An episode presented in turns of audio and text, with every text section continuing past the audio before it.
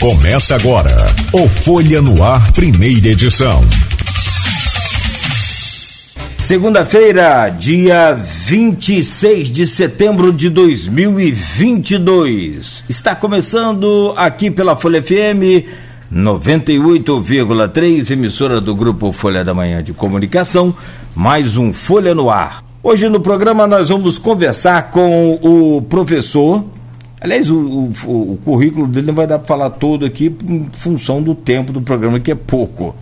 Gonçalo Apolinário de Souza Filho. Ele é engenheiro agrônomo, mestre em genética, doutor em biociências e biotecnologia e professor do Laboratório de Biotecnologia da UENF. Professor Gonçalo Apolinário de Souza vem para conversar conosco sobre um dos projetos que me chamou a atenção para essa entrevista, que é o projeto Fertilizante do Bem, em parceria com a empresa Águas do Paraíba. E eu tentei pesquisar na internet, não tem né, nenhuma informação ainda detalhada sobre o projeto. Tem o lançamento do projeto, tem o anúncio da parceria, mas não tem detalhes do projeto, o que deixa a entrevista bem interessante, porque a gente vai começar aqui do zero realmente. A gente quer saber tudo sobre essa importante esse importante projeto e agora ficou evidenciado aí muito exposto durante o início da guerra na Ucrânia, né, de que o Brasil é basicamente dependente de, de fertilizantes da Rússia, por exemplo, que é um dos maiores produtores do mundo. E por que, que o Brasil nunca investiu, é, é, ou pelo menos nunca virou essa chave para investir pesado na produção de fertilizantes, já que desde a década de 80 o país vem passando por uma desindustrialização bem forte. A gente pode comparar em outros momentos, mas você vai percebendo aí esses últimos anos, então, né, com grandes fábricas, até famosas, fechando aqui no Brasil, montadoras de carro fechando no país e voltando a sua potência para a, a agricultura. O que é bom. Não quer dizer que país é, industrializado ele seja é, é, o melhor, a melhor opção. Você tem ter alguma, alguma commodity, você tem que ter algum né, produto para poder né, tocar o, o, o, país. A agricultura é muito forte, a agricultura é sempre uma commodity muito, muito boa, muito, muito forte. E já que o país então tem tanta produção, né, é um dos maiores produtores de grãos do mundo, por que não investe em produção de fertilizante? E o cientista Gonçalo Apolinário de Souza Filho vem para conversar conosco sobre essa produção de fertilizante no Brasil, mas muito melhor do que ser no Brasil, é aqui em Campos um projeto aí e que ainda vai ser altamente benéfico ao meio ambiente. Então a gente fala sobre isso. O, outras informações também dessa área de genética. O senhor fez pós-doutorado em Harvard, nos Estados Unidos, então tem conhecimento, tem bagagem para a gente falar também sobre essa questão genética e principalmente nos alimentos, né, né, que a gente usa diariamente e sobre essas inovações todas que a gente pode usar para campos que quer ser, quer voltar a ter aí, pelo menos na visão de muita gente, a sua maior fonte de renda na agricultura. Será que isso é possível? Ou para a gente parar de depender dos royalties, né? E a gente investir nessa agricultura. Vamos entender um pouco mais sobre essas possibilidades também aqui com o professor Gonçalo. Dentro de instantes, Gonçalo, já trago o seu bom dia né, e a sua participação, mas desde já agradeço imensamente a sua presença aqui hoje. No oferecimento de Proteus Serviços de Saúde e Medicina Ocupacional, qualidade certificada ISO 9001-2015, Unimed Campos, cuidar de você. Esse é o plano. Laboratórios Plínio Bacelar e Plínio Bacelar Vacina, uma clínica moderna especializada em vacinação e o apoio é de Green Energia Solar. No jornal Folha da Manhã, que já circulou sábado nas bancas e está circulando até hoje. Você confere com a gente aqui nas manchetes principal o impresso. Cidades do norte fluminense tiram, entre aspas, nota vermelha no IDEB. Nenhum município bateu a meta em meio à pandemia. Isso é outro caso seríssimo também, né? Que precisa ser revertido essa pandemia que mexeu e muito com essas crianças. Do Noroeste, Miracema lidera o ranking do Rio de Janeiro mais uma vez. país registra estabilidade, mas não alcança a projeção de 2021. É capa da Folha. Violência na Baixada na mira da polícia. Operação Terra Plana 2. Festa da Democracia, preparação das urnas para o dia das eleições ou o dia da eleição, né, da equipe do Tribunal né, Regional Eleitoral, é, inseminando dados né, inseridos aí já nas urnas, é, posteriormente lacradas no polo regional de Campos. Febre maculosa volta a assustar a região. Um óbito já aconteceu foi semana passada em Natividade. A investigação segue. Natividade tem intensificado aí o rastreio de focos de contaminação de febre maculosa. É pelo carrapato, né? Então você fique sempre atento aí. Principalmente quem tem muito contato com o interior, tem animais, né? Tem uma propriedade, tem animais aqui na cidade, então fique, fique atento. Macaé e Açu confirmam presença na Rio Óleo e Gás. É uma das maiores aí feiras do interior do país que acontece na próxima semana. Homem preso por incendiar a casa da ex no Eldorado. Ainda na Folha, medidas de valorização para o setor da cultura é destaque do jornal na edição do Folha 2, no caderno Folha 2, está na capa.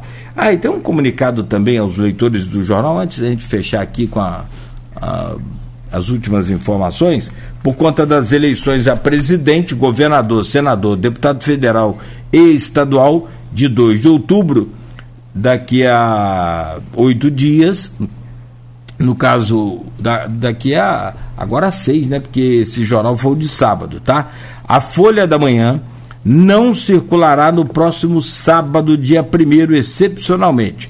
Circularemos no domingo é, da festa da, da, democracia no Brasil. Então o jornal não terá edição de sábado, como é essa que está aqui, e terá edição domingo do dia da, da eleição. E também na segunda do dia 3, ok? Então, depois disso, será veiculado normalmente na. É, circulado né, normalmente aí nas, nas quartas e sábados. Mas excepcionalmente por conta desse primeiro turno, agora dia 2, próximo domingo, o jornal Folha da Manhã estará nas bancas e também nas casas dos assinantes. Passada rápida aqui para a gente começar nossa entrevista, pelo portal folha1.com.br, médico é acusado de tentativa de abuso sexual contra a menina de 4 anos. O caso chama a atenção. A mãe disse que o pediatra puxou a menina pelas nádegas e aproximou-a das suas partes íntimas como se fosse deitar por cima dela. O fato está sendo investigado. Em live, Garotinho ataca Vladimir e afirma ser candidato. O ex-governador cobra apoio à candidatura de Clarissa ao Senado e cobra também né, é, o filho que virou as costas para ele. A live, inclusive um trecho da, dessa live do Garotinho, está no portal folha1.com.br e joga aí uma Pimenta joga fogo no parquinho em praticamente véspera da eleição. E ele afirma, mesmo impedido pela justiça, ser candidato a deputado federal e pede voto para o seu número. está na live e durante essa semana nós vamos ouvir, é claro, evidentemente, né, saber qual vai ser o posicionamento do Vladimir, dos, é, do candidato que assumiu a vaga dele no partido, enfim. Vamos entender e discutir e desenrolar esse assunto ao longo da semana. Motociclista é baleado em Guarulhos e morre no Hospital Ferreira Machado. Campos obtém autorização para construir via sobre linha férrea em Guarus. Polícia investiga a morte de homem dentro de residência também em Guarulhos. E ainda, dia D de vacinação antirrábica foi sucesso. Vários pontos da cidade receberam a campanha e só nas primeiras horas já passava de 3.400 pets vacinados. Mutirão contra a dengue no Jockey Clube é, vistoria mais de 1.500 imóveis. Essas são algumas das manchetes que você pode encontrar agora no portal folha1.com.br. Bom, são 7 horas e 45 minutos e eu vou direto então ao professor Gonçalo Apolinário de Souza. Já enrolamos aqui com essas manchetes, porque o, o assunto importante e o tema aqui do programa é com o nosso convidado Gonçalo professor, posso chamar de, de professor Gonçalo, que eu acho que, que é o, o, o que é conhecido lá, mas fique à vontade, me corrija se eu, se eu não estiver certo. Professor, seja bem-vindo ao programa, muito obrigado por aceitar o nosso convite. É, conversávamos ontem e o que eu achei de mais interessante é porque a gente sempre pesquisa sobre todos os assuntos. Jornalista, radialista, é, não, dá para conhecer a fundo, mas pelo menos tem que saber um pouco de tudo. E, e sobre esse assunto do fertilizante do bem, eu confessei aqui já que não, não deu para pesquisar, pesquis, tentei pesquisar, mas não tem informação. E ficou interessante porque nós vamos saber de tudo com o senhor agora. Seja bem-vindo, uma honra poder recebê-lo aqui no programa. Muito obrigado pela visita. Bom dia, Cláudio. Eu é que agradeço a oportunidade de conversar com você e com os ouvintes sobre esse assunto que é relevante, mas principalmente é papel das instituições de pesquisa, da universidade, dar satisfação à sociedade sobre suas ações. Quando eu digo satisfação, não é sentido de reportar o serviço, é deixar a sociedade satisfeita ao ver que está investindo no sistema público, no ensino, na pesquisa, isso sim, no médio e longo prazo, trazem retorno para a sociedade, que muitas vezes a sociedade nem percebe que veio. Por exemplo, hoje a maioria das crianças tem acesso a professores que foram formados na UENF. Até nas universidades privadas, muitos dos professores fizeram mestrado, doutorado na UENF. Então é papel da universidade contar para a sociedade, sim, conversar com a sociedade sobre o que está sendo feito, porque afinal de contas é o contribuinte que mantém as ações públicas. Portanto, ele é parceiro das nossas ações, das nossas atividades e sem dúvida fica satisfeito em ver que existe todo o esforço e que as coisas aos poucos vão trazendo resultado para todo mundo. É, não é, né, não é tão rápido assim, é aos poucos, as coisas, né? A ciência, ela, ela tem o tempo dela, né? Nesses tempos de hoje, bem questionada por alguns, né? O que é lamentável, né? O que é muito lamentável e o resultado desse questionamento pode ser muito, muito, muito perigoso, muito arriscado, né? Campos tem hoje 57% só das crianças vacinadas contra polio. É impressionante, eu não consigo entender. O pai que recebeu a gotinha não passa aquela proteção para o filho e deixa o filho correndo o risco de ter paralisia infantil por conta de não acreditar na ciência de colocar em, em, em dúvida a gotinha que ele tomou e que salvou ele. Nós vivemos um período que eu espero que seja é, superado, em que a desinformação tem gerado exposição das pessoas que não tiveram oportunidade de conhecer um pouco mais. Então a gente tem que ficar alerta, porque às vezes, até por interesses políticos, de manipulação, etc., as, as informações chegam de maneira equivocada todos nós sabemos, basta olhar os gráficos da população humana nos últimos 100 anos. A partir do momento em que se desenvolveu vacinas, a população humana passou a crescer de maneira muito mais estável e a longevidade da população aumentou muito, o que mostra que A chegada das vacinas mudou a relação entre os seres humanos e as doenças infecciosas. Isso é uma conquista de, conforme você mesmo disse, Cláudio, de muitos anos. A pesquisa demora décadas, às vezes séculos, e nós chegamos a essa conquista. A vacina é uma conquista da humanidade. E agora que nós chegamos a isso, depois de séculos de trabalho, algumas pessoas começam a dizer que ela não funciona sem nenhuma prova, porque de fato vacina funciona e quem já tem um pouco mais de idade lembra a falta que fez. E nós vivemos três anos atrás a falta que fez uma vacina já disponível para a Covid. E o efeito positivo que fez no momento em que nós conquistamos, estamos aqui falando e conversando e circulando pelas ruas, foi uma conquista da ciência. Então, vacina funciona, nós temos uma prova recentíssima e a ciência é sempre a ferramenta de superação dos desafios. Impressionante que eles se baseiam em grupos de WhatsApp. É um negócio assim fabuloso. Eu fico pensando, meu Deus, onde a gente vai parar no futuro próximo com uma sociedade que parte dela se baseia numa informação de grupo. Não é porque eu sou radialista, porque eu trabalho 30 anos e porque a gente trabalha sério a gente busca informações aqui a fundo, a gente não sai assim divulgando só porque viu ou porque ouviu, a gente quer saber de tudo primeiro para poder divulgar. Eu, eu tenho uma, uma coisa na minha vida assim, entre porque é, é sempre assim, o que fala primeiro, às vezes tem mais audiência do que quem fala depois.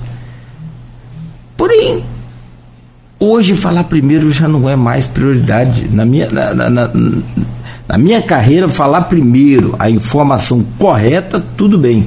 Mas falar primeiro uma informação que você não tem nenhuma base sobre ela, eu prefiro não ser o primeiro a informar. Sem problema nenhum, sem, sem medo de falar. Eu prefiro dar informação é, depois do que o furo de reportagem incerto. O furo de reportagem é, é, conta pra gente, muito bom mas se, ele, se você tem certeza, se tem base, se você tem é, prova do que está falando. Se não tem, então espera. É. Né? Hoje as pessoas. Isso é, um, é, uma, é uma falha profissional que pode acontecer. Mas por outro lado, essa questão de, de WhatsApp, isso é maldade. Isso é maldade. Eu não vejo como outra coisa senão maldade espalhada pelos grupos de WhatsApp de que e nós tivemos exemplos aí de gente falando que, como envolve política, eu não vou, não, não vou trazer aqui na pauta, mas é, de gente falando que a vacina da Covid provoca o HIV. Nossa. Quer dizer, é colocar um trabalho seu, por exemplo, de uma vida inteira no lixo, né? Jogado fora. Ou pelo menos tentar.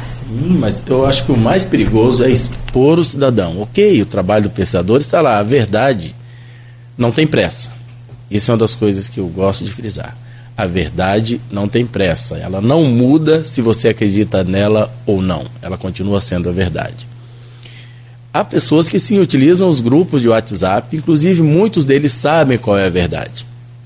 Mas sabem que ao dizer uma mentira, o indivíduo, sob o controle da mentira, ele é muito mais facilmente manipulável, porque eu posso inventar uma nova mentira amanhã e continuar manipulando. Isso é um desafio importante, especialmente para os profissionais da área de comunicação, jornalismo, porque eles são focados na verdade e a verdade demora um pouquinho mais para ser investigada, para ser comprovada. E uma mentira tem efeito imediato, por isso é uma ferramenta de manipulação interessante para quem quer manipular as pessoas. O mais importante, se a informação é muito bombástica, a verdade não tem pressa. Você pode investigar um pouquinho mais, entra nos sites, olhe aquilo para ver se faz sentido antes de compartilhar. Porque às vezes, e a gente viu isso acontecer, baseado numa mentira, a pessoa tomou decisões equivocadas e acabou perdendo um parente, um ente, cari um ente querido, ou às vezes perdendo a saúde, porque essas doenças deixam sequelas, e aí não tem mais volta. Então, às vezes, pense um pouco mais, a verdade pode ser investigada. Felizmente, existe informação disponível. E a gente pode caminhar atrás disso até aprender um pouco mais e chegar na solução. Tomada de decisão para coisa importante não precisa ter tanta pressa. Bom, professor, falado desse assunto que é muito importante, vamos ao, ao destaque do, do, nosso programa e aí eu, eu creio que a gente vai naturalmente levar um tempo maior para falar sobre isso que é o projeto Fertilizante do Bem e que tem uma parceria com Águas do Paraíba. Eu queria só pedir licença ao senhor e registrar aqui que eu tive semana passada lá na empresa Águas do Paraíba, na sede aqui é, da, da executiva, é, recebido lá pelo simpaticíssimo Juscelio. E, e era até para ser uma reunião rápida nossa, acabou que a gente foi lá para o centro de controle de, de, de, de tratamento, distribuição, aquela coisa toda de água. E eu fiquei fascinado e confesso que eu não sabia que Campos estava naquele nível. Se você não conhece o, o, o, o Centro de, de, Controle de Tratamento e Distribuição de Água de Campos, na nossa página aí, é, no, no, na minha, nas minhas redes sociais particulares, eu, eu, eu publiquei lá um videozinho rápido e mostrei algumas imagens. É impressionante.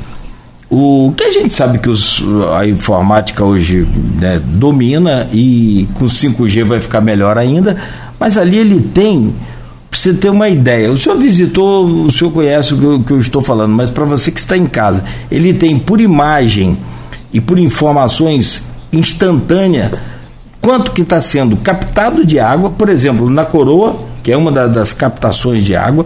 Campos tem hoje mais de 150 captações. Segundo ele, quando chegou, tinha cerca de três ou quatro fontes de captação só, e hoje, dentre rios, lagoas e, e, e, e poços também, né, tem mais de 150 fontes de, de captação de água. É, e aí a visita foi se estendendo, se estendendo, e eu perguntando, e a primeira coisa que eu perguntei foi sobre o farol de Santo Tomé, porque é sempre uma dificuldade, ali para retiro, interior, comecei pelo interior, travessão, ele começou a me mostrar o MCA, MCA de cada comunidade. MCA quer dizer metro de coluna d'água. Por exemplo, é, só para você ter uma ideia, ele pede para abrir a estação lá do Farol de Santo Tomé, é, Rádio Velho. Vai lá e clica em cima de Rádio Velho, aparece a bomba funcionando, aparece a quantidade de água no reservatório e a, aparece o MCA, que é o metro de coluna d'água. Ou seja, até quantos metros a potência daquela água distribuída está chegando de altura me lembro que nessa pesquisa deu 14,7, ou seja, quase 15 metros de altura lá no Rádio Velho, no farol de Santo Tomé. A capacidade da água né, em, em elevação. Então, quer dizer, é uma coisa impressionante, é fantástico. E toda aquela movimentação, são mais de 20 profissionais ali o tempo todo, cada um com o seu computador, controlando aquele painel gigantesco numa parede extensa lá com mais de 5 metros de, de, de, diâmetro e eu fiquei encantado com aquilo tudo. E aí foi depois a parte do saneamento do centro, a captação de esgoto do centro para jogar para elevatória, pela elevatória, para fazer o tratamento ali em aqui na Chatuba, né, que é o, o, tratamento do esgoto, e ele me explicando de onde vem cada parte daquele esgoto, é uma quantidade de esgoto impressionante. Eu postei aí, quem quiser acompanhar lá, fique à vontade. Mas daí surgiu a parceria da Água do Paraíba, e eu vou, vou começar do começo. Como é que surgiu essa ideia do projeto aí, Fertilizante do Bem? Bom, esse projeto ele surgiu cerca de dois anos atrás, quando nós fizemos uma visita à Águas Paraíba, especificamente na ET, Estação de Tratamento de Esgoto do Esplanada, para conversar sobre algumas soluções que eles desejavam para uma área adjacente deles. Mas ao conversar, a gente que trabalha com pesquisa sempre busca conhecer quais são os gargalos tecnológicos da instituição por onde a gente está passando. E lá nós detectamos que um dos gargalos da área de tratamento de esgotos é um dos rejeitos principais, que é o lodo de esgoto. Só repassando rapidamente, todo esse esgoto captado na cidade vai para as estações de tratamento, que são estruturas grandes que se dedicam a retirar tudo que tem de sólido nesse esgoto, filtrar e tratar essa água de maneira que ela se torne uma água possível de ser devolvida aos corpos d'água, aos rios, aos valões, mas principalmente ao Rio Paraíba. Essa, claro, essa água tem que ter tido tratada para eliminar todos esses compostos e chegar lá de maneira que não impacte o meio ambiente. Só que esse processo de filtração gera um lodo, né? um resíduo. E esse resíduo precisa ser destinado. Então, toda estação de tratamento de esgoto vai gerar um resíduo principal, que é o lodo de esgoto. E esse lodo de esgoto, a gente pode imaginar para uma cidade do tamanho de Campos, qual a quantidade de lodo gerada por dia. Campos gera cerca de 10 toneladas de lodo de esgoto por dia, que é um lodo contaminado, a gente pode imaginar a quantidade de patógenos humanos, bactérias, vermes, etc., que tem nesse lodo. Além de outros resíduos químicos. É riquíssimo em ureia, né? Imagina urina, etc., vai tudo para ali e eventualmente, a depender do local, em Campos não tem esse problema, mas em algumas cidades tem problemas, inclusive de metal pesado, resíduo de indústria, etc. Então, esse material é altamente tóxico e é um problema ambiental. O destino desse lodo, atualmente, é para os aterros sanitários. Isso, isso então é enterrado em aterro sanitário. Quando você pensa em uma tonelada, mil litros, já parece bastante. Campos gera 10 mil litros desse material por dia tudo enterrado em aterro. Brasil afora, a gente está falando de milhares de toneladas por dia sendo enterrados em aterro sanitário, o que é um passivo ambiental grave. Porque, primeiro, para os aterros é ruim, é um material ruim para o aterro, para a vida média do aterro. Segundo, para o meio ambiente de maneira geral, então a gente pode vislumbrar que nas próximas. não chega a uma década, eu posso. Eu presumo que nos próximos cinco anos esse caminho não é sustentável os aterros não terão condição de continuar recebendo lodo de esgoto da maneira que tem recebido, especialmente porque, pelo marco do saneamento, a previsão é que hoje a população brasileira só 50% é atendido por, por captação de esgoto. Espera-se que nos próximos 5 a 10 anos, 100%, ou seja, vai dobrar essa captação, vai dobrar ou aumentar mais que 100% ainda a produção desse lodo. Para onde vai? Então, esse é um problema ambiental que nós detectamos na ocasião. Se hoje Campos produz 10 toneladas de, de lodo de esgoto por dia, é porque também trata o esgoto. Exato. Exato. E aquela água volta para o, o, o, o, o Rio Paraíba. O Rio Paraíba ou para qualquer outro lençol desse. Isso. Agora, ah, então aí uma vez chegando, ok, tem esse lodo, era esse o problema que nós detectamos. Como processar? Como contribuir, e aí entra a ciência. Sim. O processo de tratamento de esgoto, embora muita gente não saiba, é um processo biotecnológico. Essa eliminação, precipitação é feita utilizando micro-organismos dentro da estação de tratamento de esgoto. E é um processo altamente controlado. Da mesma maneira, e aí entrou em, a, em ação uma parceria entre a UENF e a Água do Paraíba para tentar buscar uma solução para isso. A, a nossa universidade tem muitos profissionais na área e dentro dessa, desses profissionais, dentre eles, nós temos o programa de biotecnologia vegetal, que tem projetos direcionados para biotecnologia de interesse ambiental. Foi aí que nós iniciamos uma parceria, claro, tem toda a questão documental, foi preparada, onde a Águas do Paraíba entra com o suporte ao projeto, inclusive custeando toda a infraestrutura de trabalho que faltava para tocar o projeto, e a UENF entra com o know-how, o conhecimento científico, as pesquisas. E uma das coisas boas dessa parceria é que a universidade se predispõe e executa a capacitação dos profissionais de dentro da empresa. Capacitação como? Profissionais da própria empresa podem fazer mestrado e doutorado dentro da UENF, buscando solucionar problemas tecnológicos que, ela, que a empresa é, tem. Isso tem caminhado realmente muito bem, o projeto tem avançado, ele já está chegando ao segundo ano, ao final do segundo ano. E ele é composto de várias é, etapas. A primeira etapa é desenvolver a tecnologia. E como é isso? Como a gente vai transformar esse lodo em algo que seja interessante? Esse lodo, através da biotecnologia, a gente conduz processo de compostagem, onde o lodo é transformado em um fertilizante orgânico. Embora todo mundo fale, pô, mas compostagem é algo relativamente simples de se fazer. Muita gente já faz, mas faz isso de maneira informal. Quando nós falamos em compostagem de 10 toneladas por dia, 300 toneladas por mês, já não dá para fazer de maneira artesanal. em, em escala industrial, então o processo tem que ser altamente controlado.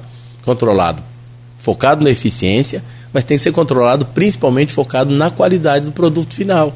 O processo tem que eliminar todos os patógenos, tem que ter um laudo de qualidade disso e um controle de qualidade para sair sempre igual. Então, o projeto começou com dissertações de mestrado para atender essa primeira etapa, desenvolvimento da tecnologia.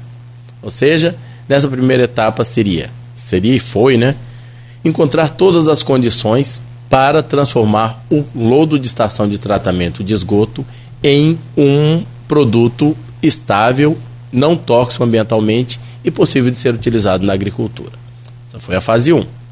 E essa fase nós já concluímos, então hoje o composto orgânico produzido através dessa tecnologia já tem a qualidade e a segurança de utilização. Numa segunda fase, é, já gerado isso, então isso foi uma dissertação de mestrado que já está caminhando para a conclusão de uma funcionária, de uma servidora da, da Águas do Paraíba, que é a Jéssica Rodrigues, que ela conduziu muito bem, ela e toda a equipe, então a parceria entre a UENF e a Águas do Paraíba tem funcionado muito bem, porque a empresa abraçou o projeto, os colaboradores da empresa, vários, desde os técnicos de operação da estação de tratamento de esgoto, todo mundo ficou muito contagiado com a possibilidade de dar uma destinação ecologicamente interessante para um problema que eles acompanhavam todo dia.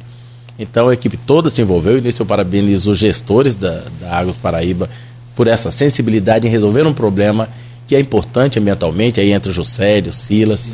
que tiveram a, a visão estratégica dessa solução e tem caminhado muito bem até a fase 1. Então, fase 1 concluída, desenvolvemos a tecnologia. A gente, sim, com a tecnologia desenvolvida entre a UENF e a Água do Paraíba, tem tecnologia para transformar lodo de esgoto em um produto ambientalmente sustentável e útil para a agricultura. Fase 1 concluída.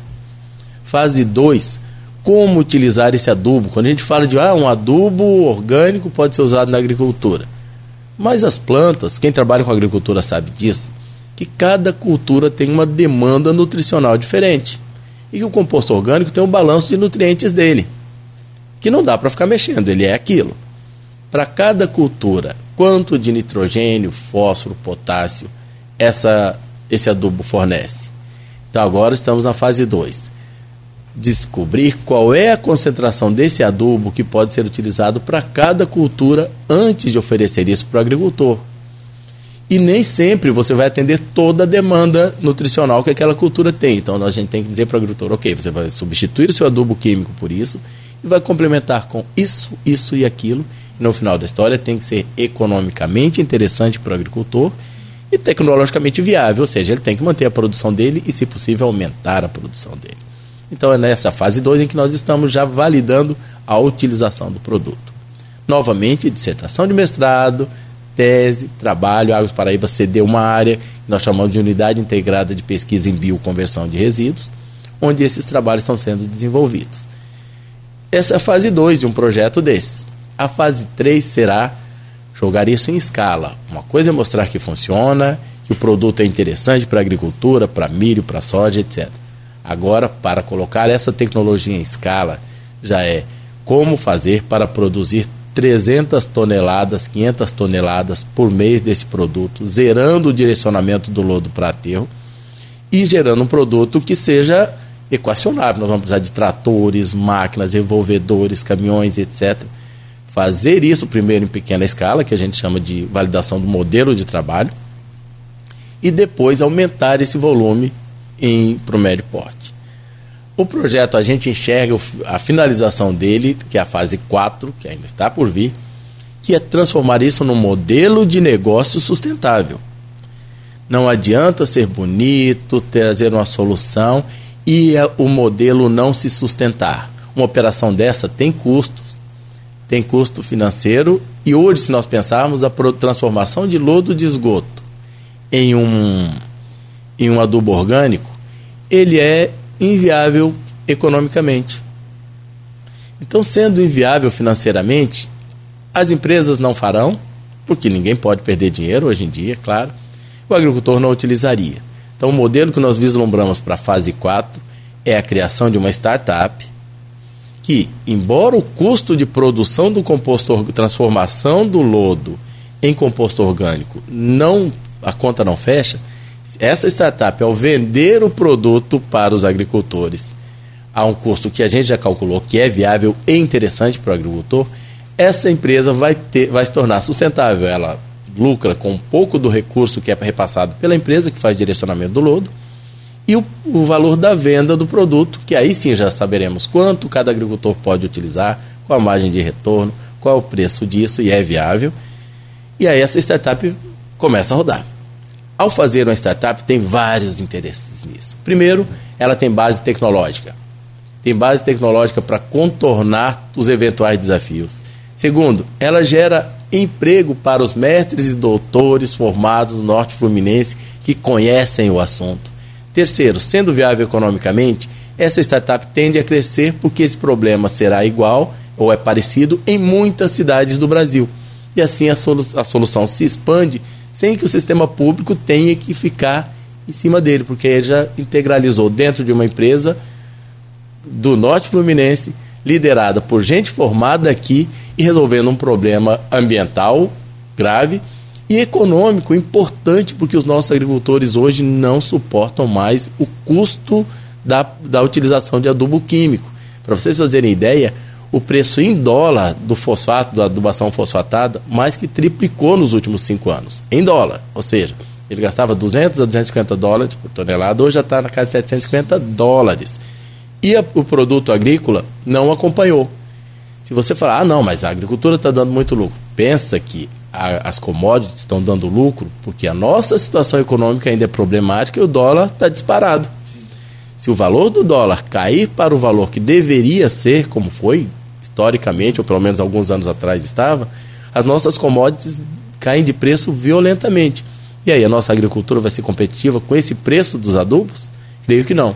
A crise da Ucrânia agravou aí, escancarou isso que eu ia perguntar, isso que eu queria saber, o, o que que a guerra se, teve, se tem alguma relação ou correlação, não sei, com a guerra da, da Ucrânia. Porque após a, a, a guerra da Ucrânia, um dos, dos fatos que mais eh, chamaram a atenção da gente foi a questão justamente desse eh, fertilizante. O Brasil, a agricultura tomou um susto. Da, da onde não, não tem outro lugar para importar, a gente precisa de importar da, da, da Rússia. E aí veio justamente essa, essa demanda.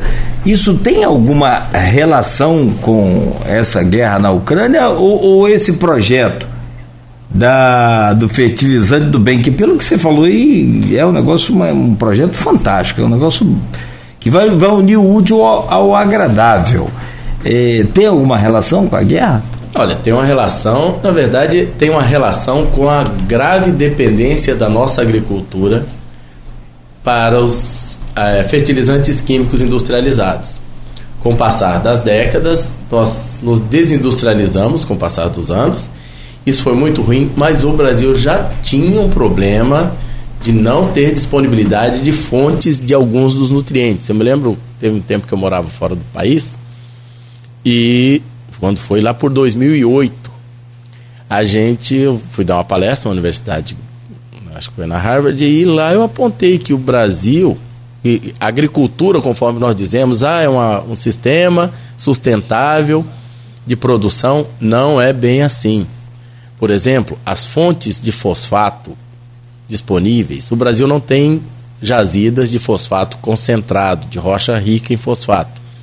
Os países já na época, lá em 2008, a gente já apontava, o México tem, os Estados Unidos tem um pouco, Marrocos ainda tem bastante, a China ainda tem um pouco, e é de lá que a gente importa rocha concentrada em fosfato. E veja, como isso é extraído de jazida, e essas jazidas são finitas, no médio e longo prazo nós precisamos de solução para isso, porque uma das hipóteses que eu coloco é que o problema do mundo no futuro não será a escassez de água, como todo mundo diz, porque tecnologia para purificação de água está avançando rapidamente. O que não existe ainda é tecnologia para concentração de fosfato. E a agricultura tem uma demanda enorme por fósforo. Se você não colocar a quantidade de fosfato suficiente, a produção não acontece. Quando acabar esse fosfato, o que será? Eu me lembro quando eu falei isso lá nos Estados Unidos, eu comecei a dar palestra em várias universidades, MIT, Texas e vários lugares, nas grandes empresas, que eu não vou citar o nome delas aqui, porque eu não estou fazendo propaganda. Não, pô, mas, não tem problema nenhum, mas é, é, de fato é inovador. Você falar não tem problema com a água e sim com fosfato, é um negócio bem diferente pra gente. E isso lá em 2008. Interessante é que aqui no Brasil as pessoas não deram tanta importância, mas eu fiquei viajando em vários lugares no mundo dando palestras sobre isso lá em 2008. Quando estourou essa situação da Ucrânia, agora ficou escancarado. Por quê? A nossa agricultura não é soberana. Se nós compramos fertilizantes químicos de outros países. Se todas as marcas de máquinas que nós utilizamos são estrangeiras, se as marcas dos controles é, dos, dos defensivos agrícolas são estrangeiras, o que de fato a gente está exportando? Nós estamos exportando as nossas, a nossa água, o nosso solo e o, suor, e o suor dos brasileiros. Então nós precisamos reverter isso. O Brasil forma gente qualificada, mas nós temos que nos apropriar das tecnologias. E tem gente capaz de desenvolver tecnologia de qualidade, novos produtos, novas soluções. E é isso que tem caminhado, é essa uma das nossas bandeiras dentro da universidade, da, do nosso grupo de pesquisa principalmente, que é desenvolver soluções brasileiras, feitas por brasileiros. Nós temos cérebros muito bem lapidados no Brasil, Campos é um lugar que forma gente qualificada muito boa, mas nós precisamos, além de dar conhecimento a essas pessoas, prepará-los para entrar no mercado, inovar e trazer soluções que sejam nossas. Professor, o senhor chegou até a fase 3, fase 4 do, do, do projeto, é, mas eu, eu, quero só voltar um pouco, e aí eu vou fazer um gancho para o próximo bloco sobre custos desse é, a viabilidade financeira, a, via, a viabilidade comercial desse produto. Que aí vai entrar agora uma, uma startup, como o senhor falou, é, que pode ser tanto patrocinado por uma empresa como a Águas do Paraíba, como não, pode ser também uma coisa né, de fora. Aliás, aqui no Porto já, já se tem essa, esse projeto também de produção de fertilizante, mas a partir de outros é, outras matérias-primas que não tem nada a ver com essa questão do resíduo sólido, que é esse lodo do esgoto, que é altamente tóxico, né? Só a gordura de cozinha deve ser um negócio absurdo, né? Que eu imagino essa, esse óleo de cozinha, né? Óleo de fritura, óleo do dia a dia ali, deve ser um dos componentes mais é um tóxicos, né? não é? É um dos componentes problemáticos, né? Os ácidos graxos eles se aglomeram e formam grandes é, estruturas dentro das tubulações. Então, inclusive para as empresas de saneamento, um problema grave é o, o óleo é, jogado nas redes. Em determinados países na Europa, eles têm sistemas específicos de coleta desse óleo para que ele não entre nas tubulações. Sim. Porque grande parte do custo de manutenção das tubulações de esgoto vem dos danos causados principalmente pelos óleos. Então, também os óleos podem ter soluções biotecnológicas, a gente já está discutindo para isso. E aí, novamente, começa com um projeto, uma parceria, um jovem desenvolvendo seus conhecimentos, fazendo mestrado e doutorado, encontrando a solução para o problema. E eu vou voltar então a essa fase 3 aí, só para a gente já fechar essa questão do fertilizante do bem, mas sobretudo é, é, a gente que é brasileiro, essa coisa assim, gosta muito de, de, de saber data, né? Para quando é que a gente pode ter essa efetivação desse tratamento? O, não sei se na escala toda que o senhor falou, são 10 toneladas dia, você vai ter uma variação um dia pelo outro, e aí você vai ter lá 300 toneladas mês, 350, 400. Como é que vai ser esse tratamento todo? Qual o aporte que precisa para se tratar isso tudo e se isso já também está sendo pesquisado, já está sendo é, é, estudado. Bom, são 8 horas e 18 minutos aqui no programa de hoje com o Gonçalo Apolinário de Souza Filho, engenheiro agrônomo, mestre em genética, doutor em biociências e biotecnologia e professor do Laboratório de Biotecnologia da UENF. O assunto principal é o projeto é, Fertilizante do Bem, que a gente já começou a conversar aqui E é uma coisa muito, muito, muito interessante, porque várias empresas têm os seus gargalos, têm os seus problemas, têm as suas demandas, que muitas das vezes pode estar indo para o lixo, mas podem virar dinheiro. Depende do empresário enxergar, alcançar, dimensionar que aquele lixo que ele está é, desperdiçando pode virar dinheiro.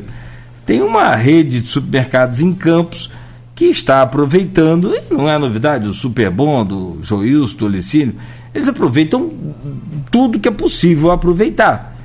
É, inclusive os alimentos que são descartados, né, como os da feira, por exemplo, né, é, verduras, legumes, essa coisa toda, tudo está sendo utilizado para criação de, de porcos.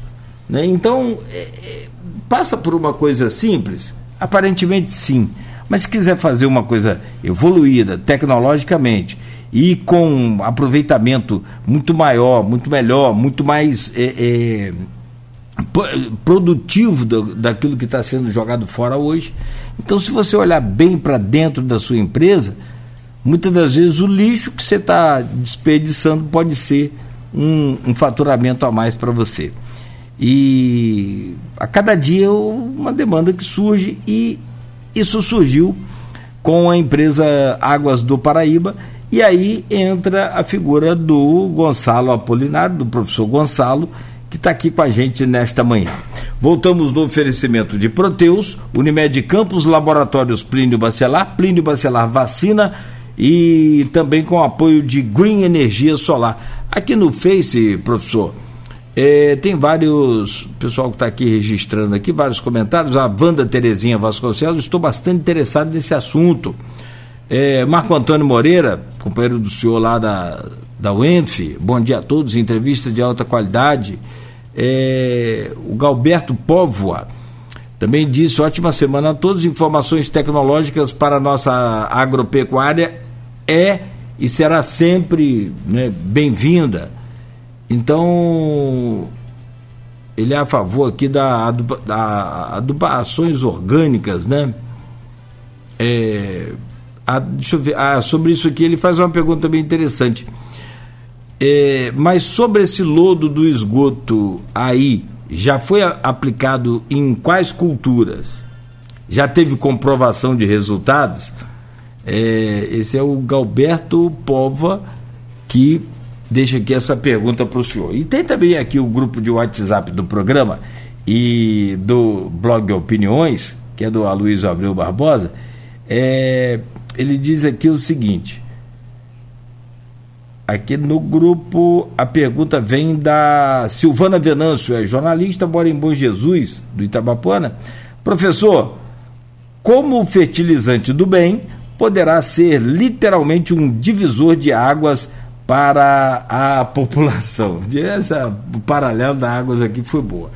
Então vamos lá, tem a pergunta da Silvana e tem as duas do, do Galberto aqui, só fique à vontade para respondê-las, por favor. Bom, primeiro de tudo, obrigado pelo interesse no tema, é um tema pelo qual a gente é muito é, otimista pelo efeito que tem a sociedade, lembrando que toda solução ela não vai resolver todos os problemas. No âmbito específico da nutrição de plantas, que é onde a gente quer contribuir, olhando pelo lado do agricultor, é a pergunta do Galberto. Galberto. Realmente muito boa a pergunta que a gente tem que ter a resposta antes de oferecer isso para o agricultor.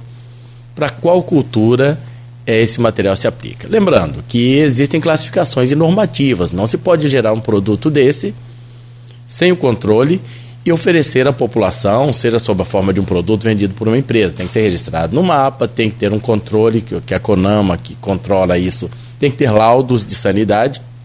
Normalmente, o composto orgânico produzido a partir de lodo de esgoto, ele não pode ser utilizado em culturas é, consumidas in natura. Ou seja, para hortas, etc., não é recomendado. Porque, embora exista um controle todo de eliminação de patógenos, um eventual falha no sistema de controle não pode atingir a população. Então, simplesmente isso não é aplicável para culturas agrícolas, horta orgânica, por exemplo. Mas para soja, é, milho, feijão, enfim, as lavouras convencionais, sem dúvida isso é aplicável. Em que fase está o projeto? E aí a sua pergunta é muito pertinente porque está dentro da nossa sequência de etapas. Fase 1, um, desenvolver o produto de qualidade, está pronto. Fase 2, para quais culturas esse produto é validado. Então nós já fechamos um primeiro lote de ensaios com milho. Estamos agora a campo no segundo lote de ensaios já para análise de resultado, ou seja, efeito de produtividade, onde a gente faz uma curva de substituição do adubo químico utilizado pelo agricultor e até quanto a gente pode substituir desse adubo químico pelo fertilizante orgânico. E o resultado final que a gente vislumbra não é a substituição completa, e sim uma mistura organo-mineral que traga vantagens para o solo, já que o composto orgânico, além de fornecer nutriente, ele, a principal contribuição ele é um estruturante do solo.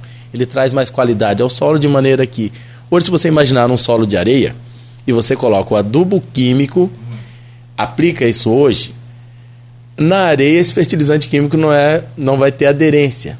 Ou seja, as chuvas vão lavar grande parte desse produto químico que você aplicou.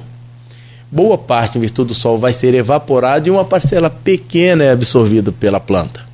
Então, além de ser muito caro para o agricultor o adubo químico, grande parte disso simplesmente não vai para a planta. Quando você tem um solo mais rico em matéria orgânica, o fertilizante se adere a essa matéria orgânica e a liberação é gradativa. Ou seja, talvez, eh, nós temos evidência disso, que você nem precisa utilizar tanto adubo químico quanto utilizaria se tiver misturado a isso matéria orgânica. E aí essa formulação, que a gente chama de organo mineral, pode ser uma solução interessante. Além de dar estrutura ao solo, reduz a demanda de adubo químico e o custo final para o agricultor é menor. Então, Nessa etapa nós estamos trabalhando e para cada cultura existe uma demanda. A sua pergunta é muito boa, por isso, para qual cultura é recomendável? Na fase que nós estamos, já estamos validando para milho, estamos montando um ensaio agora para soja e para sorgo, para alimentação animal. E assim, ao longo do tempo, daí novamente a ideia de uma startup, porque ela vai ficar fazendo esses testes e para cada cultura que ela desenvolveu a solução, com recomendação para o agricultor, ela vai oferecendo um produto para cada nicho do mercado dela, que vai ser o plantador de cada cultura. Você fala muito em grãos. Sim. Aliás, a região tem pesquisado também a tentativa de produzir soja. Sim. Né? A gente tem, tem acompanhado isso aí. Mas nós somos produtores de cana. Né? E, e já, claro que fomos muito mais fortes, evidentemente, na década de 70, com 17 usinas moendo, tínhamos uma produção muito maior. Até mesmo agora, em 2004, a gente chegou numa produção bem maior, né? ainda tinha, acho que três ou quatro usinas funcionando, me lembro da Sapucaia, da São José, da, da Coagro, da Paraíso e, e se não me falha aqui, a Santa Cruz, ainda moía né, lá pelos anos de 2000. E foi uma produção muito maior. É, agora chegamos a pouco mais de um milhão e meio de toneladas no, no geral, né? Só a Coagro deve moer um milhão de toneladas, que é hoje a usina Sapucaia. É, e há todo um trabalho para aumentar essa produção. Esse, esse produto do, do lodo pode ser usado em cana também ou não? Sem dúvida alguma pode ser utilizado em cana. É, é uma sequência de trabalhos, é claro que para cana também já vai ser testado. Mas como na fase 1 nós precisamos de cultura de ciclo mais rápido, inclusive para validar o produto, por isso grãos que demoram de 3 a 5 meses, a gente fecha uma safra, valida a qualidade é, Feijão aí, 4 meses, 3 meses. Então, milho dá 3 meses, 3 meses, meses e meio. Então é só por uma questão de cronologia, de análise de viabilidade. Mas sem dúvida alguma, cana tem aplicação disso. Isso já é utilizado em São Paulo, por exemplo, por algumas empresas, já tem utilizado e vai ser testado no tempo certo e só não está sendo testado por uma questão de estrutura, ciclo, tempo de ciclo e área necessária para fazer os testes.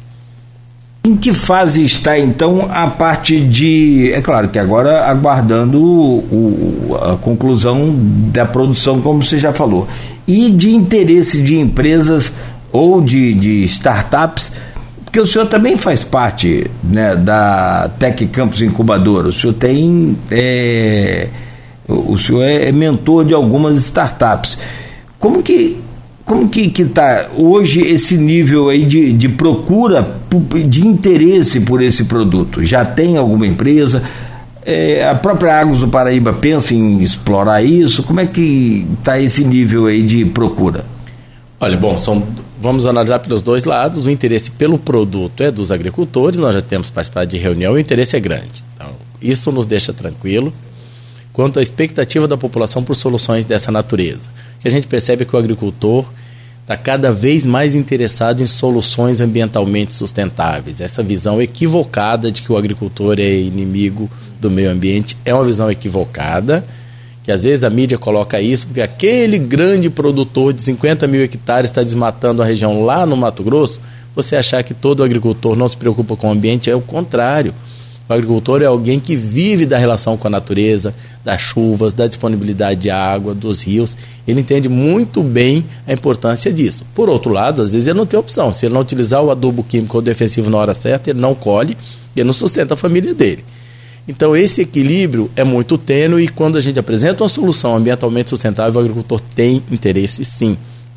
Então, nós já temos feito reuniões com os agricultores de Macaé, os agricultores do Imbé, o pessoal aqui de Campos, que está plantando soja, inclusive, tem feito reunião conosco. E as parcerias surgem naturalmente, ou seja, agora para outubro, nós já prevemos os primeiros testes dentro das fazendas de plantio, onde uma pequena área vai receber o nosso composto orgânico em complementação às demais coisas. Então, o agricultor vai fazer toda a cultura dele, ao final do ciclo, nós vamos comparar os efeitos de produtividade, de produtividade em ambiente de produção. Porque para o agricultor ele também está cansado, toda semana aparece alguém na porteira vendendo uma solução espetacular, que quando não funciona, o vendedor sempre vai dizer que a culpa foi do agricultor, que ele não aplicou isso, ou a culpa foi do clima, e a solução não aparece. Então a abordagem que a gente tem utilizando é cálculo real do valor para o agricultor. Depois de fazer isso e dizer, olha, realmente produziu X a mais, ou não produziu a mais, ou deu X a mais de lucro, esse é o valor para o agricultor. Então, é um sistema, a ideia nossa é fechar todo o sistema da solução tecnológica focando em sustentabilidade. Ou seja, sustentabilidade econômica nesse caso. É interessante para o cliente, é interessante para o agricultor, o negócio, o modelo de negócio vai ser viável. Isso a gente já tem essas parcerias que deve começar agora em outubro para a gente colher esses resultados lá por março, ao final da próxima safra. Então, respondendo uma das coisas, para o lado do cliente do produto, sim, há interesse e interesse grande. Para o lado dos financiadores, empresas que tenham interesse, sim, há desde comprovada a viabilidade. E aí nós colocamos aquela sequência de fases. Ok, é viável na pequena escala e na grande escala. Quanto eu vou precisar de investimento de estrutura? Quantas máquinas? Quanto de operação? Quantos funcionários? Como isso é feito com a legislação? Os impostos, a área demandada? Tudo isso tem um custo que é operacional, de controle, de laudos, etc. Isso precisa ser dimensionado e está sendo feito e calculado. Uma vez comprovado isso, é que o interesse do investidor se manifesta. Ou seja, o investidor tem, vai investir em algo que dê lucro. Nós já temos isso para mostrar para o investidor? Eu creio que ainda não. Essa é a fase 3, análise de viabilidade. De posse disso, aí sim busca-se os investidores. A Águas do Paraíba tem interesse todo, mas veja, o principal interesse da Águas do Paraíba e do próprio Grupo Águas do Brasil em uma solução sustentável para o seu direcionamento de lodo. Se uma startup oferecer isso, talvez pelo mesmo custo, uma pequena redução de custo já é um ganho enorme para a empresa de não estar direcionando para aterros um passivo ambiental tão grave. Investidores, nessa área de startup, eu, como eu sou, além da área de biotecnologia, eu sou professor de empreendedorismo, gestão de projetos, propriedade intelectual e inovação, são várias disciplinas, para mestrado e doutorado. E o que eu conto para todo mundo é: depois que você tem uma ideia e transformou isso num modelo de negócio e comprovou a viabilidade econômica, investidor não é problema. Existe bilhões, existem bilhões de, de, de reais hoje disponíveis na mão de investidores para investir em startups e empresas. Isso não é o problema. O seu desafio é: o seu modelo de negócios é realmente viável? E esse tipo de análise não é só dentro da universidade, não é só o empresário que vai ver. A incubadora Tech Campus oferece uma estrutura para você fazer essa análise, inclusive encontrar os melhores caminhos para reorganizar a sua empresa, de base tecnológica, é claro. Então, essa é a fase que realmente é importante. Não basta ter uma ideia bonita, não basta mostrar que ela funciona no laboratório ou em um ambiente experimental. Uma vez comprovado isso, é viável economicamente, uma, e chegou nesse ponto, investidor não falta. Então há interesse sim.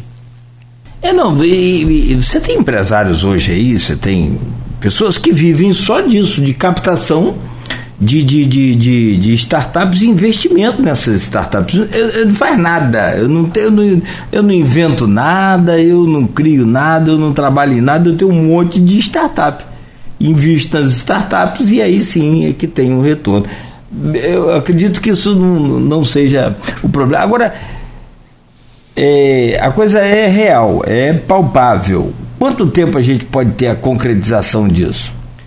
Olha, Vamos colocar. Volta, é, quer dizer. Eu gosto da ideia do tempo, porque todo mundo precisa ter isso. A cobrança do tempo ele é, ele é, tem que estar em nós, porque nosso tempo é, é, finito. Mas ele é cruel, né? Não, eu acho, eu acho natural. É, o jeito de falar sobre ele, a gente não pode vender promessas ilusórias, porque isso gera frustração e às vezes algo que é viável, por ter gerado uma expectativa equivocada ou superdimensionada, traz frustração e as pessoas desistem de algo que era viável. Então vamos colocar as coisas de maneira o mais palpável possível eu digo mais palpável possível, porque ninguém tem bola de cristal, existem percalços. Mas, de maneira geral, hoje nós estamos nessa etapa. O que a gente presume? Para o próximo ano, a startup já ter nascido, então já está em negociação, ela já está sendo criada, com ex-alunos que desenvolveram a tecnologia. Isso é muito gratificante para um professor. É, você forma a pessoa, você encontra a solução e, como cientista, desenvolve a tecnologia e o jovem daqui da região passa a ser um empresário formado aqui na região para resolver um problema regional e talvez nacional. Então, para o próximo ano, nós presumimos já haver a startup e ela já começar a operação em pequena escala. A ideia é validar em pequena escala, porque na hora de errar, erre pequeno. Aprenda com os pequenos erros e, se, e faça as adequações, é mais fácil. Ir expandindo com o passar dos anos. Então, se a gente começa, vou colocar uma perspectiva otimista. Se nós terminarmos 2023 com uma startup já nascida, capaz de processar 10% do lodo gerado em campos e validar isso, isso já estiver sendo aplicado na agricultura para uma cultura, já será um grande sucesso. No ano seguinte, expande isso para mais culturas, mais agricultores, faz as adequações, os ajustes que vão se mostrar necessários pelo mercado, pela tecnologia e imagine que daqui a cinco anos, que beleza se todo o lodo de campos já estivesse sendo direcionado para a produção de adubo orgânico.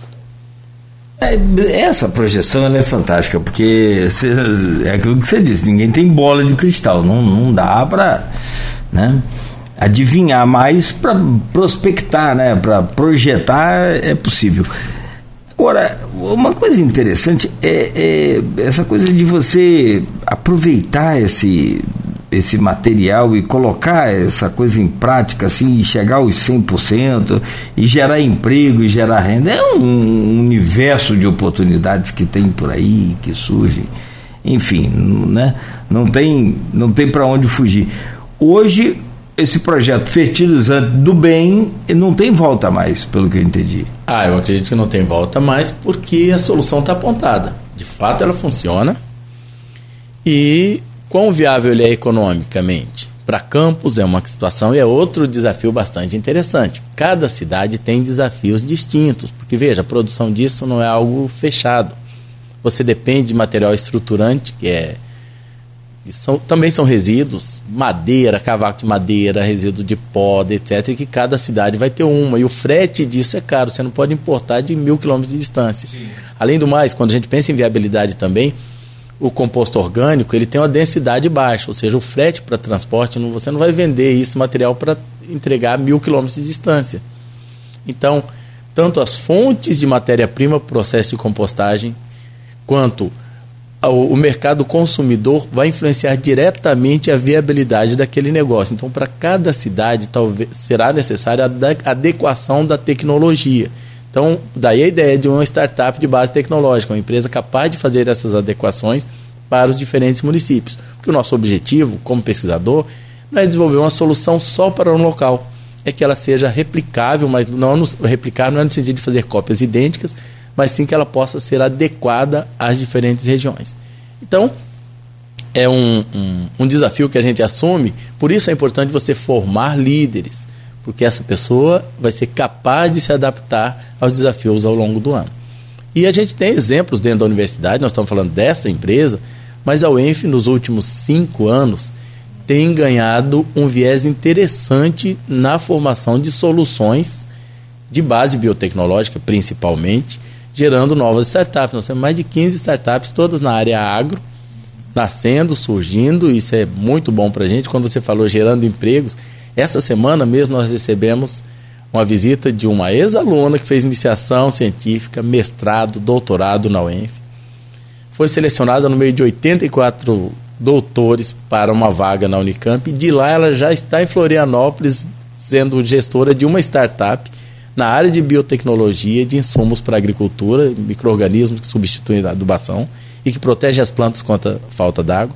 Ela voltou a campus para contratar mais uma pessoa com mestrado na área para ajudar na empresa. Então a gente começa a ver que uma das soluções para o Brasil, e especialmente para campos que tem uma estrutura de formação de pessoal muito boa, o que campos não tem é uma estrutura de absorção desse pessoal altamente qualificado. E aí deve ser muito frustrante para o cidadão que se esforçou muito para estudar, depois ele vê que não há mercado para ele. Então nós induzimos os nossos jovens a trabalharem em novas empresas, qualificá-los para o empreendedorismo. Pode ser um caminho não só para eles que têm vocação empreendedora, mas para os seus colegas e parceiros da área profissional, de maneira que passam a ter novos empregos dentro dessas empresas de tecnologia. Isso pode ser uma das soluções também para a questão da empregabilidade no Norte Fluminense. Quando você fala em, em ciência, a gente levanta aqui uma série de possibilidades é, de assuntos para que a gente fique aqui até mês que vem. Mas o tempo é curto, ele tem que aproveitar e dinamizar aqui o tempo. Eu, eu tenho algumas perguntas aqui, até do Marco Antônio, já está revelando lá aquilo que o senhor falou sobre cerveja, que tem uma parceria, só acho que o senhor falou internamente, mas já tem, o Marco Antônio está falando aqui, Marco Antônio Moreira, professor também especialista em fabricação de cerveja. Aí, ó, a galera já começa e ele deixa uma outra pergunta aqui também. É, essa, essa tecnologia do fertilizante do bem já está em processo aí de patenteamento pela UENF. E eu tenho uma pergunta sobre o. Antes do senhor responder o Marco Antônio, por favor, me diga uma coisa, porque eu, eu já fui várias vezes para comprar produtos orgânicos. Claro, a gente quer comer um tomate orgânico, uma alface, uma coisa. Só que chega lá, o, o preço é praticamente inviável. É praticamente inviável. Você, quanto que está um quilo de tomate? Cinco reais? Um, uma média. Que tomate varia muito, né? É, tem uma semana que ele está a 9, outra semana ele está a 4. Vamos, vamos, colocar aqui que o preço do tomate produzido em, larga escala, e aí é adubação e veneno e. Nossa, defensivo agrícola em tomate, assim é, uma festa, né? É, e, e, aí você está é, cinco reais o quilo desse, em grande escala. Do normal que a gente come aí todo dia, compra aí todo dia. E você vai no orgânico, tá 18, tá 16. É, quase sempre você tem um, um, Eu posso estar errado aqui na proporção, mas é uma, uma coisa assim, triplicado. Fica inviável você comprar esse, esse tomate para o consumo diário. Ah, uma vez ou outra, mas aí lá uma vez ou outra também não adianta. Então voltamos à estaca zero. O, o, o fertilizante do bem vai passar por esse problema ou não? Não, veja, é importante você colocar esse assunto, porque não sei se é da natureza do brasileiro, se tem se tornado isso até mais grave nos últimos anos. É tudo sim ou não, um lado ou outro. E não é assim, você tem um gradiente. Ok, eu gostaria de utilizar, de consumir produtos agrícolas sem nenhum composto químico. Ótimo, seria o ideal. Mas ao fazer isso, imagine que a produtividade, quem trabalha com tomate, eu já tive a oportunidade de acompanhar a produção, sou agrônomo e minha família já plantou tomate, minha família planta café, então eu conheço relativamente bem o desafio. Para produzir um tomate convencionalmente, usando todos os compostos, é, os defensivos químicos, já é um desafio, é muito caro para o agricultor. Ele gostaria de não utilizar. Mas se ele não utiliza, em larga escala, a chance dele não colher é enorme, porque as pragas são muito agressivas nas monoculturas, especialmente é, o tomate é um exemplo disso. Então, quando eu digo meu tomate é orgânico, significa que eu investi um controle manual muito maior, demanda operação, trabalho, a escala de produção é menor e a minha produtividade foi muito menor. Resultado, para aquele produtor ter algum lucro com a produtividade menor, um maior gasto de mão de obra, o custo vai ser mais alto. E aí foge do alcance de grande parte da população pagar por aquilo. A solução que nós vemos é gradualmente vocês substituindo esses compostos químicos. Por exemplo, nesse exemplo, nesse caso aqui do fertilizante do bem, a gente não presume que o agricultor vai substituir o, o adubo químico totalmente pelo composto orgânico. Mas se ele substituir 30%, 40%, 60%, já é um ganho para o ambiente, para o lençol freático, que não vai estar recebendo essa carga de material químico lavado. É um ganho para o próprio produtor, que vai ter um custo um pouco menor e para o consumidor, opa, olha, já reduziu no âmbito da adubo. Outros exemplos, a UENF tem startups para substituição de defensivo do agrotóxico para combate de pragas por defensivos biológicos.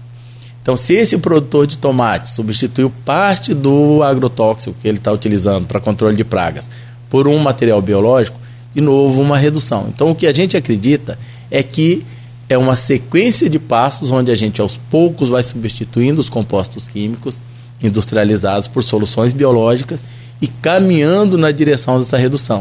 O que nós queremos é que um dia você chegue na, na, no hortifruti e compre esse material, não precisa ser totalmente orgânico, mas que ele seja cada vez mais sustentável ambientalmente e também para a saúde do consumidor. Bom, e a cerveja? Opa, olha, puxaram outro. Esse assunto é um assunto muito tentador, né? É, especialmente na segunda de manhã, que as pessoas ainda trazem a memória do, do final de semana. Mas isso é uma. Memória boa. É uma. Foi resultado novamente de uma estratégia que a gente acredita muito. É papel do pesquisador universitário que tem interesse pela tecnologia visitar as empresas, conhecê-las e conhecer os gargalos. Dentre esses gargalos, é possível que o, que o pesquisador, que é pago para pensar, para encontrar soluções, vislumbre solução para algum dos gargalos. É um equívoco, muitas vezes, dentro do ambiente universitário, o pesquisador esperar que o empresário saia lá da sua rotina e vá para dentro da universidade e dizer: olha, o que você faz é muito bonito porque eu li um paper que você publicou em inglês lá na, nos Estados Unidos. Não vai acontecer. Principalmente porque o empresário no Brasil, ele vive cada dia uma batalha. Segurança jurídica, questões trabalhistas, o mercado que oscila muito.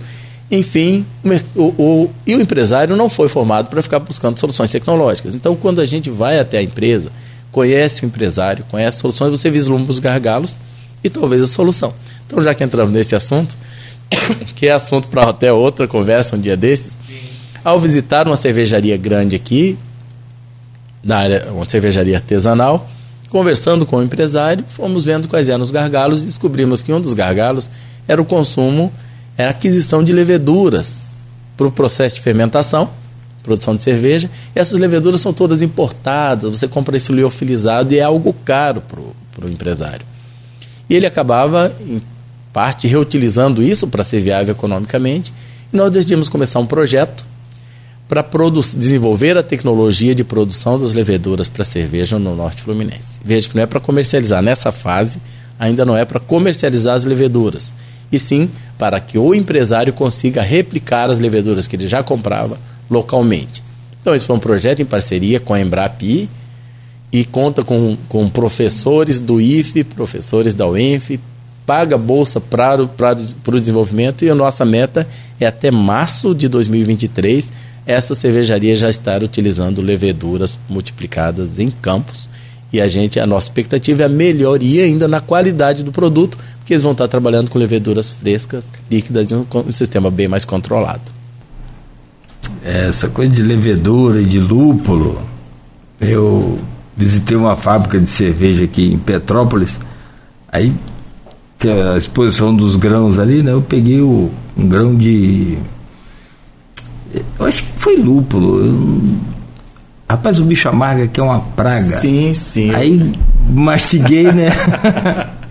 Eu gosto de cozinhar, então eu tenho que experimentar tudo. Eu pensei, que sabor tem esse rapaz? com a semana com aquele troço na boca, eu fui Pois ter meus é. filhos. Aí teve um que falou, não, eu tenho gêmeos, né? Eu, não, cara, não, pai, obrigado. E eu não tomo cerveja. Eu não, não, não, me faz mal e tal, então eu não tomo. O outro pegou e falou. Eu falei, não, experimenta, você tem que conhecer as coisas da vida. Rapaz, olha, eu apanhei a viagem toda. Mas você sabe que o lúpulo, de novo, né? A gente sempre acha que biotecnologia é algo extremamente moderno, etc. Não, gente. Biotecnologia, por definição, é a utilização dos processos, materiais biológicos para geração de produtos e serviços. Então, produção de cerveja existe lá desde o Egito Antigo. É. Produção de vinho, tudo isso é, biotecnologia. São micro-organismos que Sim, fermentam sim, substratos sim. e geram produto. É. O lúpulo surgiu dentro da cerveja por quê? Naquele tempo não tinha antibiótico, não tinha nada, não tinha nem pasteurização. Então, um jeito de preservar a cerveja no médio e longo prazo é utilizando o lúpulo, que ele tem efeito antibiótico. Então, além de preservar a qualidade da cerveja, ele evita contaminações e assim por diante. Então, o lúpulo não existe ali para fazer a cerveja ficar mais gostosa. É claro que contribui na dose certa, um lúpulo de ótima qualidade. Mas ele tem outros papéis no produto, além de simplesmente dar sabor. Aí já entra aqui, ó, na cerveja, já entrou Olha aqui o. só como ó, o assunto é negócio vai, eu, eu, eu tenho uma outra pergunta que leva uma semana para responder. o professor Almir Júnior, nosso querido Almir, ex-reitor da universidade, grande cientista também, hoje secretário municipal de agricultura, ele bota aqui o, lúpulo chiru. Eu, não- eu não sei, você deve estar relacionando aí alguma briga aí. E depois colocou as risadas aqui. Bom dia, professor Almir. E aí você pode comentar esse lúpulo aí que ele falou. É, não, não, ele está fazendo, ele está se referindo a uma, uma outra pessoa que fez uma pergunta sobre a cerveja. É, Ah, o deve ser o- Chiro, é o assunto deles. A Chiro, né? É. Mas o que a questão Deve do ser lúpulo- o, o, ah, o Marco Antônio. Marco Antônio, Marco Antônio, isso aí. É, mas é, quanto à questão do lúpulo, é outra coisa bem interessante. Durante muito tempo, e hoje em larga escala, o lúpulo que a gente utiliza também era importado. Porque a produção de lúpulo no Brasil é problemática, é um material de, de clima frio. Então, produção no Brasil não era, tão- não era viável, mas nos últimos anos, o desenvolvimento de variedades adaptadas às- ao clima quente tem avançado rapidamente. A UENF tem pesquisa com isso, teste de variedades, e a gente tem a perspectiva para os próximos anos. Então, e temos variedades de lúpulo para serem plantadas em regiões de clima quente, se possível aqui no Norte Fluminense também. Tem pesquisa na UENF caminhando e caminhando bem nesse sentido. Perfeito. Bom, tem uma mensagem aqui lá do, do Galberto e aí ele pede, já, já- rendeu aí o programa, olha, preciso do contato celular ou outros do professor Gonçalo. Ele é produtor em São Francisco, esse Galberto Povo. Você conhece ele? Ou... Não, ainda não conheci pessoalmente não. Tá, e ele tem aqui, ó, eu inclusive já mandei para o seu WhatsApp aí uma imagem com o contato dele, com o e-mail dele, ele parabenizando aqui o programa também e o tema. Ah, perfeito, Galberto. Vou entrar em contato sim, obrigado pelo interesse. Tá ok. É, tem um, ah, tinha uma pergunta aqui, mas já, já são nove horas um minuto, já fechamos aqui, que aí dá uma semana de programa. Eu, eu gostaria muito de poder entender, e em poucas palavras talvez seja difícil, por que, que o mundo tem tanta fome, tanta fome, tanta fome. Hoje nós temos no Brasil mais de 30 milhões de brasileiros passando fome. E, no entanto, se você for em qualquer parte do mundo, qualquer parte do mundo, até nos países pobres também, você vai ver comida jogada fora. Você vai ver frutas, verduras, legumes, tudo jogado fora. Eu, eu, eu acho que nós vamos ter que marcar um outro programa para poder entender isso. Falta produzir mais ou falta gerir melhor essa questão, professor, só na sua opinião pessoal e, é claro, como cientista também. É uma informação, pessoalmente, isso dói a cada um de nós. Mas a visão que eu tenho, como eu sou agrônomo, o assunto fome do mundo é, participa da vida da gente. Eu sou agricultor também, né? Filho de agricultores. Então, esse assunto, a fome do mundo, sempre aflige a cada um de nós ao longo da nossa existência. Mas uma das certezas que eu tenho que esse não é um problema tecnológico. O mundo sabe produzir alimentos suficientes para todas as pessoas há muitos séculos. e depois da Revolução Verde, 1960, isso foi realmente equacionado. Nós temos capacidade de produzir e produzimos alimento para todos. Acontece que a fome no mundo não depende só disso, depende de pessoas. E essa falta de sensibilidade da nossa população é clara. É clara, não é nossa população, é no mundo inteiro. Hoje se gasta muito mais com guerras que com distribuição de alimentos. E muitas das guerras são consequências de escassez que bastaria com os recursos disponíveis e o alimento disponível distribuir. Mas isso não é feito porque também existe faturamento e lucro em cima da escassez alheia. E é claro que isso é uma visão muito mais, né, minha área, área social, antropológica.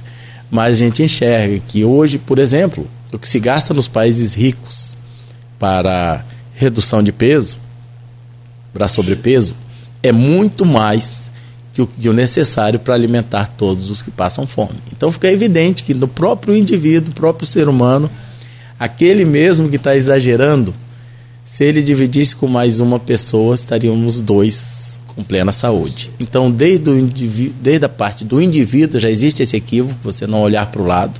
É como sociedade também não olha para o lado, estados não olham para o lado, e as brigas que a gente vê, os congressos, etc., para cada um o seu lado, como diz, né, o meu pirão primeiro, e às vezes a farinha nem é pouca. Então, essa questão da distribuição, e os países também são. A gente vê um país rico invadindo um país miserável para roubar o pouco que ele tem de óleo, de petróleo. Então a questão não é produtividade. A questão são os valores humanos e a sociedade investe demais, às vezes, em tecnologia e de menos em relações humanas. É, uma vaca dá 100 litros de leite, 60 litros de leite. É um negócio absurdo, né, cara? É um negócio fantástico por um lado, mas é isso que você falou. Né? Tem, a obesidade também é, é outro problema mundial. Né? Mundial.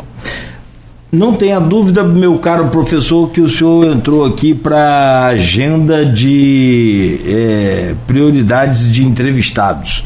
Estaremos sempre te incomodando. Se você não quiser, sem problema, mas. é um prazer. Com certeza será sempre lembrado e convidado para que venha colaborar, porque o que é mais interessante não é ter conhecimento. Eu penso assim: ter conhecimento é tudo, mas é, passar o conhecimento de forma dinâmica, prática e simples, principalmente num veículo de comunicação tão popular e de tanta penetração como o rádio, que você passa na internet, você passa no seu canal, você passa num, num, num documentário, é muito específico.